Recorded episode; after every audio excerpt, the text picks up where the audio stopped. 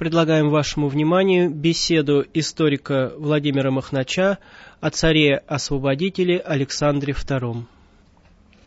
Царствование императора Александра II Николаевича, царя-освободителя, трагически началось и трагически закончилось.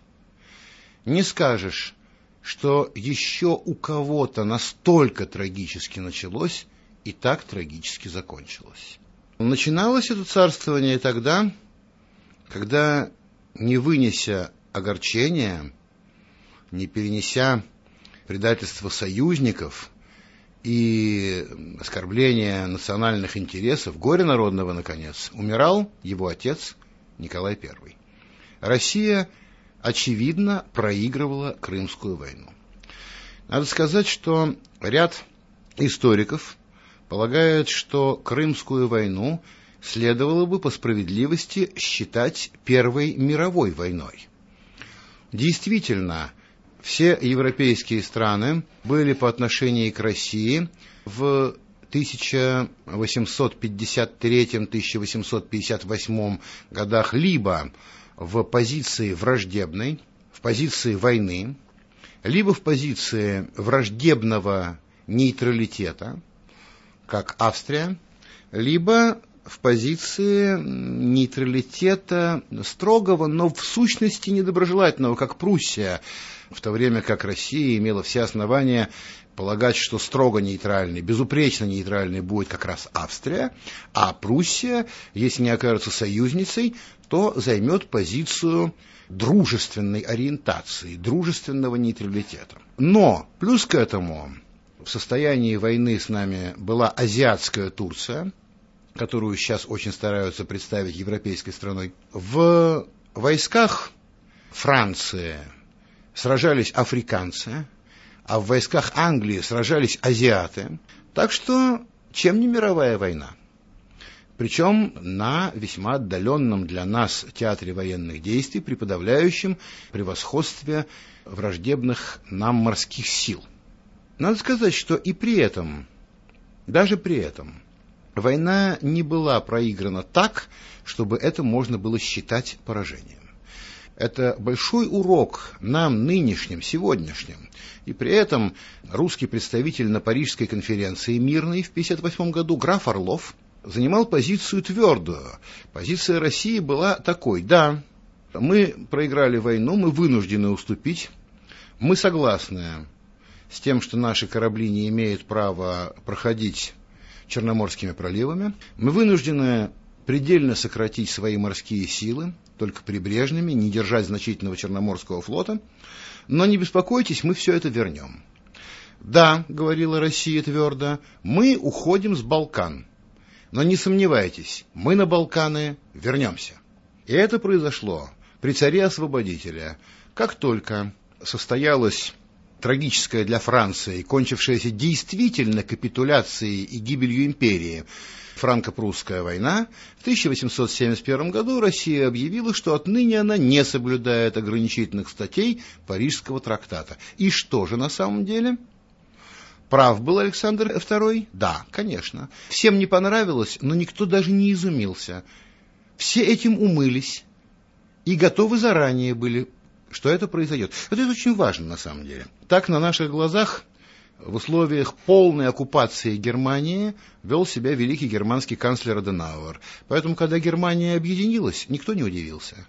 И если бы у нас с вами было русское правительство, то в нашей тяжелой нынешней ситуации оно так бы и говорило. Да, мы ушли из Восточной Европы, да, мы не можем деятельно помочь сербам, да, вам удалось Россию расчленить на несколько государств, но вы не беспокойтесь, мы вернемся. И тогда, если бы это произошло через 20 или даже через 10 лет, никто бы и не удивился. Мы просто вернули бы свое. А частные поражения бывают у всех. Вот решительная позиция России во многом это мужественная позиция лично государя. Заметим, что русским правительством и русской армией было недовольно все русское общество, вся русская нация. Недовольны были образованные люди, недовольны были дворяне, волновались крестьяне. Это естественно. В России прежде всего недовольны властью, когда она проигрывает, особенно если она проигрывает войну. Так было и после русско-японской войны.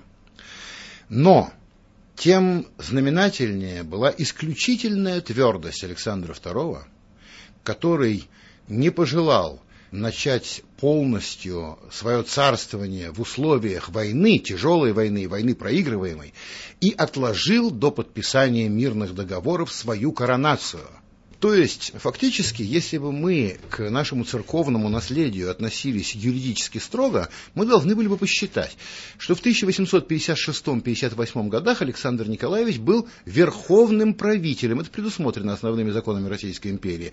И только с 58 года он стал православным царем. На подобную выдержку требуется очень большое мужество в условиях войны, в условиях затяжной конференции, в условиях недовольства народа, Александр Николаевич был мужественным человеком, так он и был воспитан.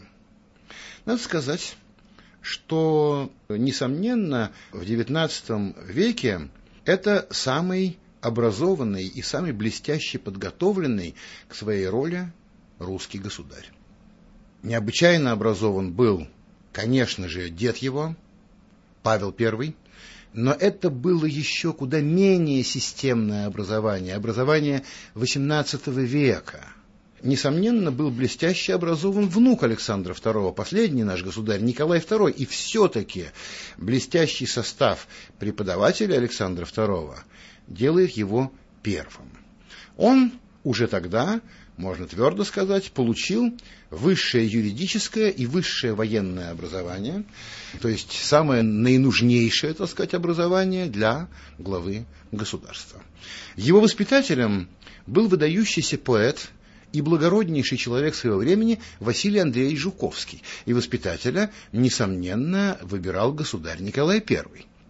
Жуковский стремился воспитать царственного ученика как человека благородного, э, человека любивого, склонного прощать и являть милосердие.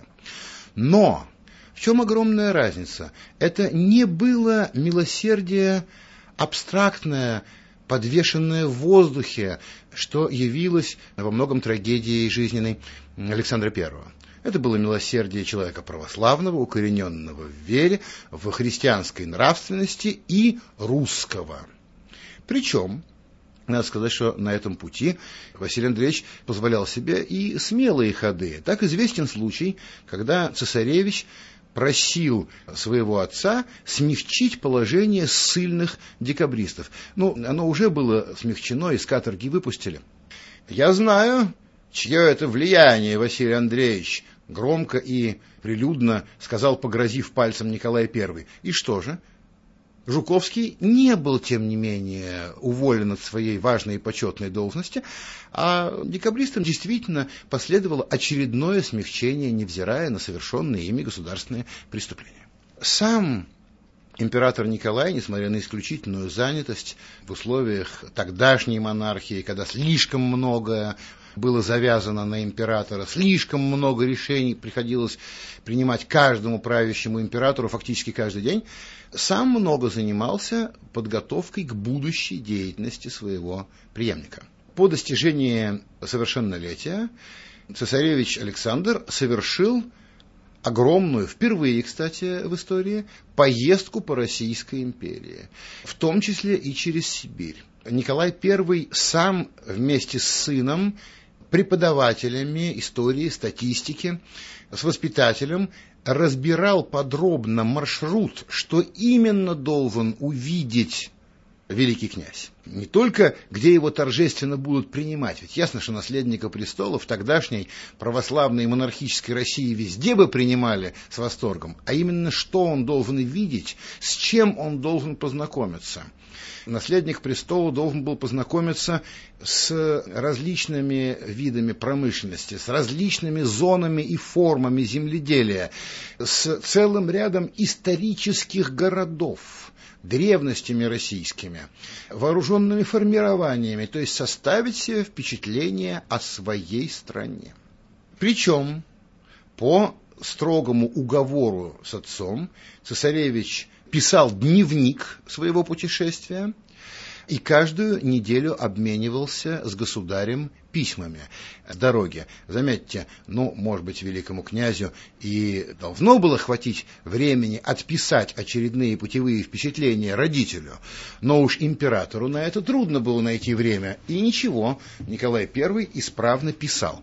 Изданы фрагменты, следовало бы издать полностью эту замечательную переписку государя-рыцаря с его наследником, будущим освободителем. Весьма и весьма поучительно и для изучения России XIX века тоже не бесполезно. Я сказал уже, что Александр II был человеком мужественным. Вот два примера. Шла, как известно всем, затянувшаяся Кавказская война. Теперь мы должны были с вами хорошо знать историю Кавказской войны, но наша радиостанция к этим материалам обращалась, прежде всего в передачах Саулкина, еще будет обращаться, ибо изучение той Кавказской войны весьма полезно в плане изучения нынешней ситуации на Кавказе. И молодой офицер начал обращаться официальным рапортом с просьбой к своему грозному отцу разрешить ему отправиться в зону военных действий на службу, отбыть очередной офицерский ценз – Напомню, что великие князья начинали свою военную службу рядовыми солдатами. Единственное, что отличало их от простых смертных, что все происходило несколько ускоренно, и они получали быстрое производство. Но зато уже в подготовке Александра II было учтено, что последовательно он должен каждый ценз, унтер-офицерский, младшего офицера, штаб-офицера, проходить последовательно в пехоте, кавалерии и артиллерии. Так вот, как вы сами понимаете, наследнику престола не место там, где стреляют. Ну, пропись. И было трудно Николаю Первому на это согласиться. Но, с другой стороны, Николай I был рыцарь, как и Павел I. И его сын, в котором он, несомненно, тоже хотел видеть рыцаря, его сын уже офицер, просился не куда-нибудь, а на войну. В конце концов, таковую командировку в порядке отбытия ценза разрешили. Местное начальство тоже не было счастливо. Цесаревича надо было уберечь. Но его держали подальше от тех мест, где стреляют. Но он подавал рапорты по форме с просьбой разрешить ему участие в военных действиях. С одной стороны, не дай бог будет ранен, а с другой стороны, как отказывать молодому офицеру, если это наследник? И его таки взяли в операцию, дав ему, тогда по его рангу это ему и полагалось, два кавалерийских эскадрона, то есть КАВ-дивизион, и поставив такую задачу, чтобы эти два эскадрона фактически оставались охраной цесаревича и непосредственно не атаковали. Но в этот момент русский батальон попал в тяжелое положение, в полуокружение, был прижат горцами. Четко сориентировавшись на местности, наследник престола лихо атаковал со своими двумя эскадронами, опрокинул горцев, выручил своих, получил орден святого Георгия четвертой степени, который ему по чину и полагался, после чего был кубарем удален с Кавказа, чтобы больше не рисковал. Так вот, обратим внимание, Александр II – единственный русский император, который получил боевой орден святого Георгия – до него из э, русских правителей, государей, орден Святого Георгия первой степени возложила на себя Екатерина II. Но она была учредительницей ордена, то есть она как бы выступила магистром, принимая эту награду. Впоследствии то же самое сделает и Александр II, к столетию ордена Святого Георгия возложит на себя первую степень, но четвертую степень он получил в бою. Как мужественный глава государства и как истинный православный царь Александр II вел себя и в балканских делах. В 1875 году произошли волнения в Сербии. Турки бросили туда карательный корпус. Ситуация была довольно тяжелой. В Сербии начиналась резня.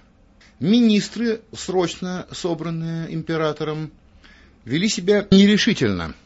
Все выражали сочувствия единоверным сербам, но никто не решался предложить жесткие меры. Тогда сам император отдал прямой приказ министру иностранных дел канцлеру светлейшему князю Горчакову. Через день, получив депешу канцлера, посол в Константинополе ультимативно потребовал от турецкого правительства отозвать войска, угрожая всего лишь в противном случае покинуть Константинополь. Этого оказалось достаточным.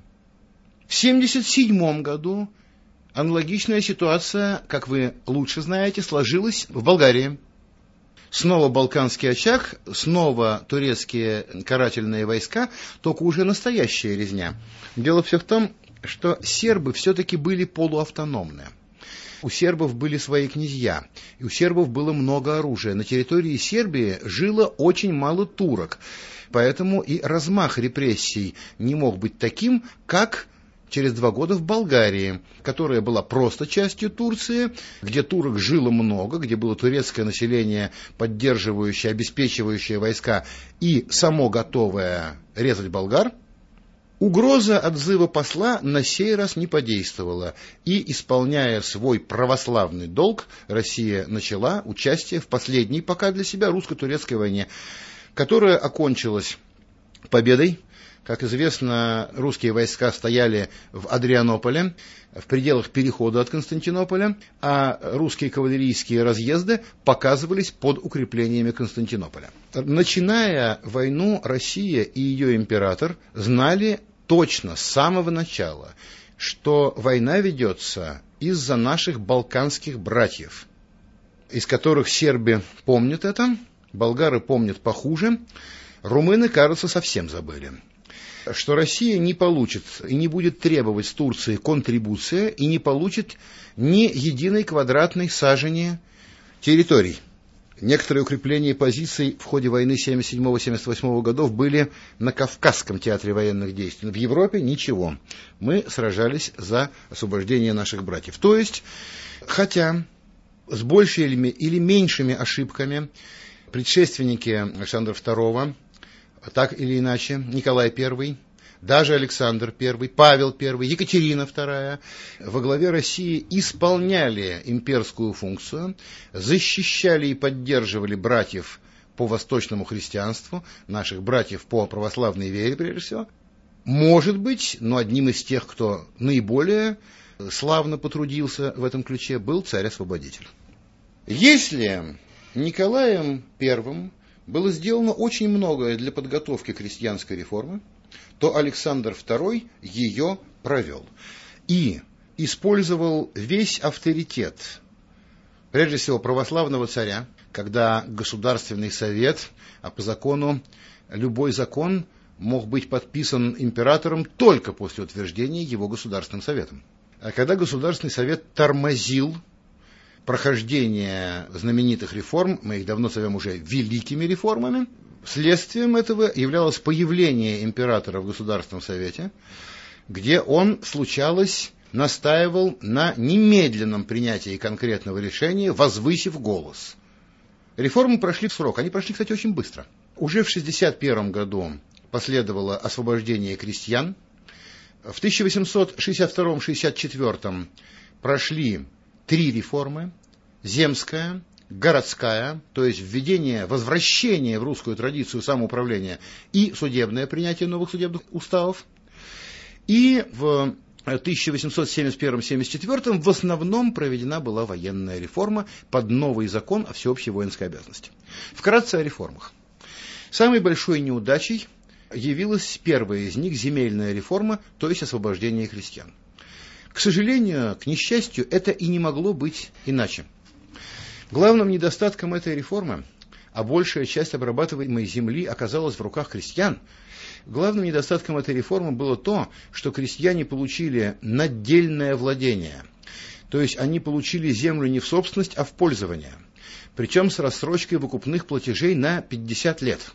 Это очень э, мягкая рассрочка. Повести себя иначе как и его отец, Александр II не мог.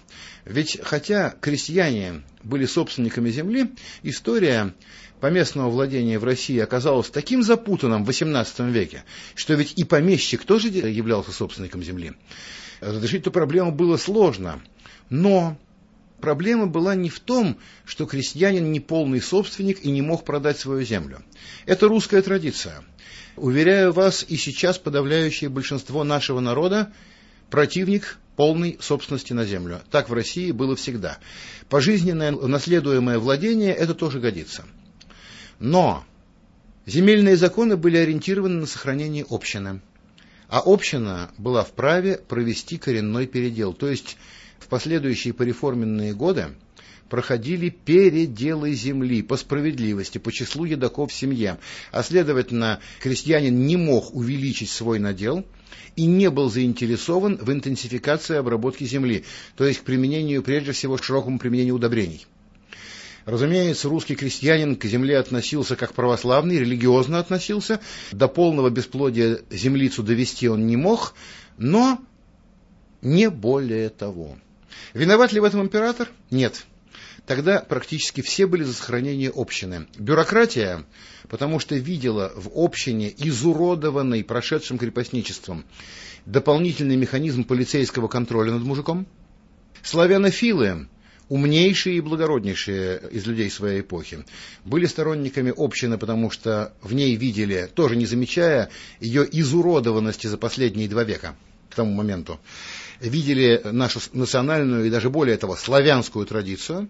Наконец, революционеры и радикалы, которые, конечно, в полный голос не говорили, но ничего, зато шипели в гостинах, тоже были сторонниками сохранения общины, потому что они, вспомните Герцена, видели в ней основу будущего социализма.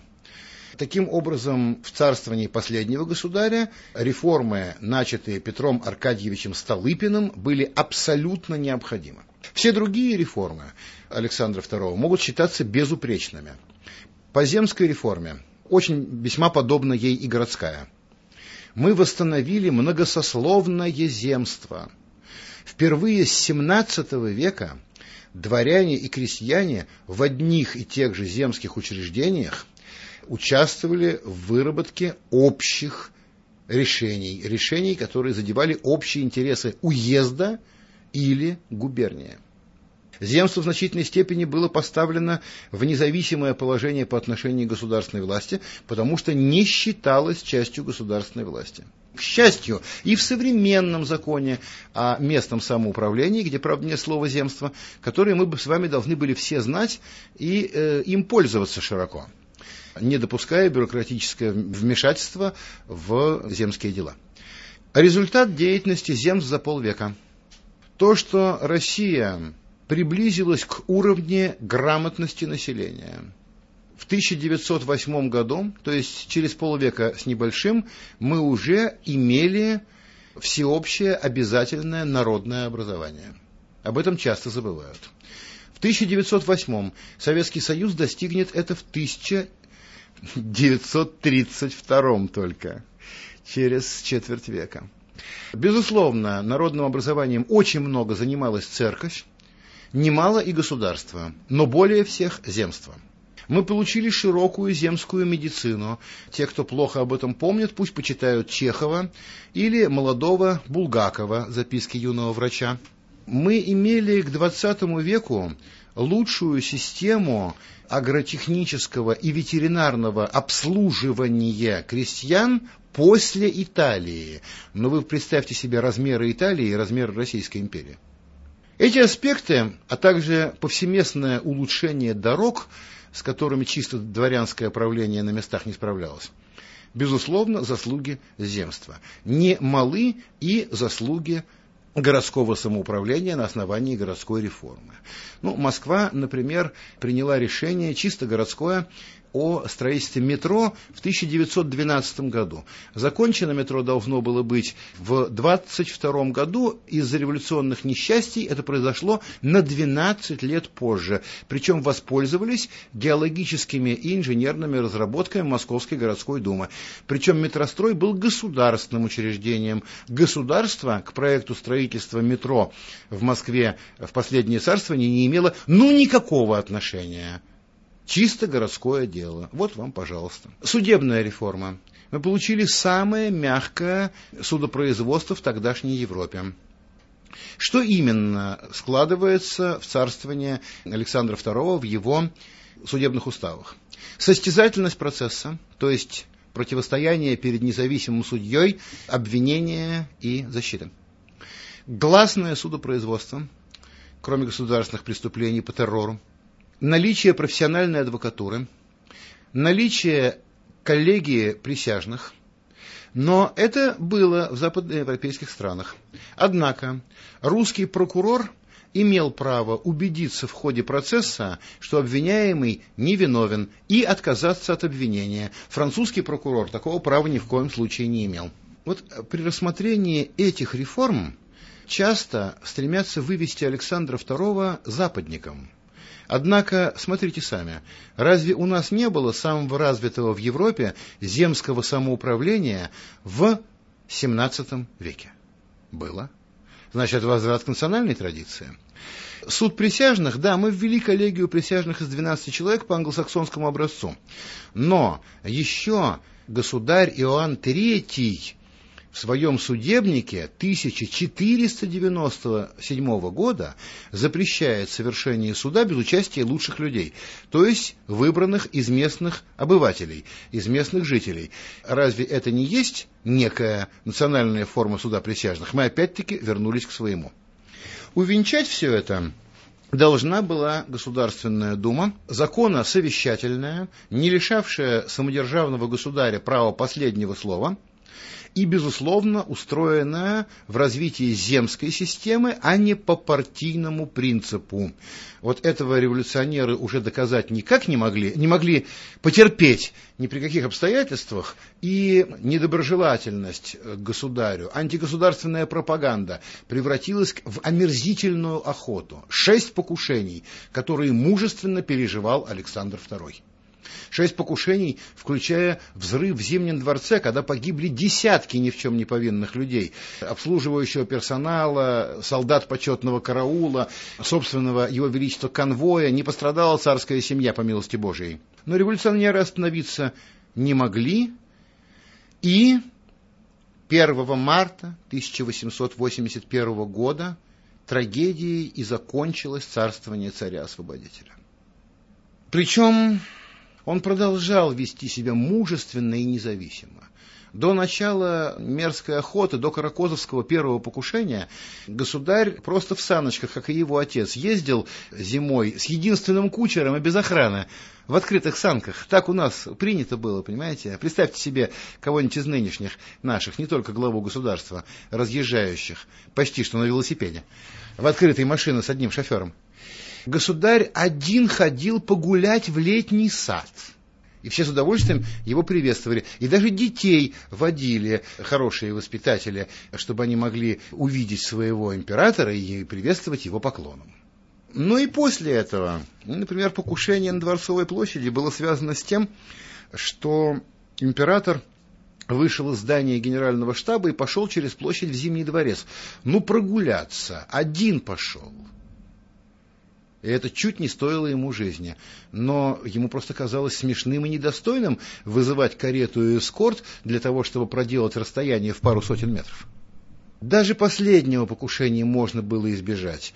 Полиция уже знала имена народовольцев.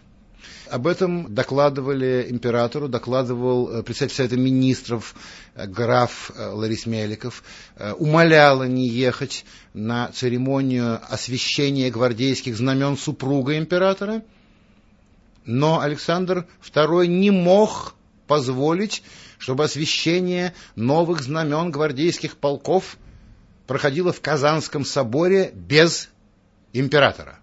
На этом месте стоит величественный храм – церковь Спаса на Крови. Место это почиталось в народе, и память государя почиталась. Но, может быть, мы недостаточно почитаем того, кто был убит за исполнение им долга главы государства и еще более высокого конкретного долга православного царя. Если пока народное мнение, мнение церковного народа не созрело в пользу прославления церковной памяти Александра II, то нам подобает его постоянно поминать на панихидах. Вы слушали беседу историка Владимира Махнача о царе-освободителе Александре II.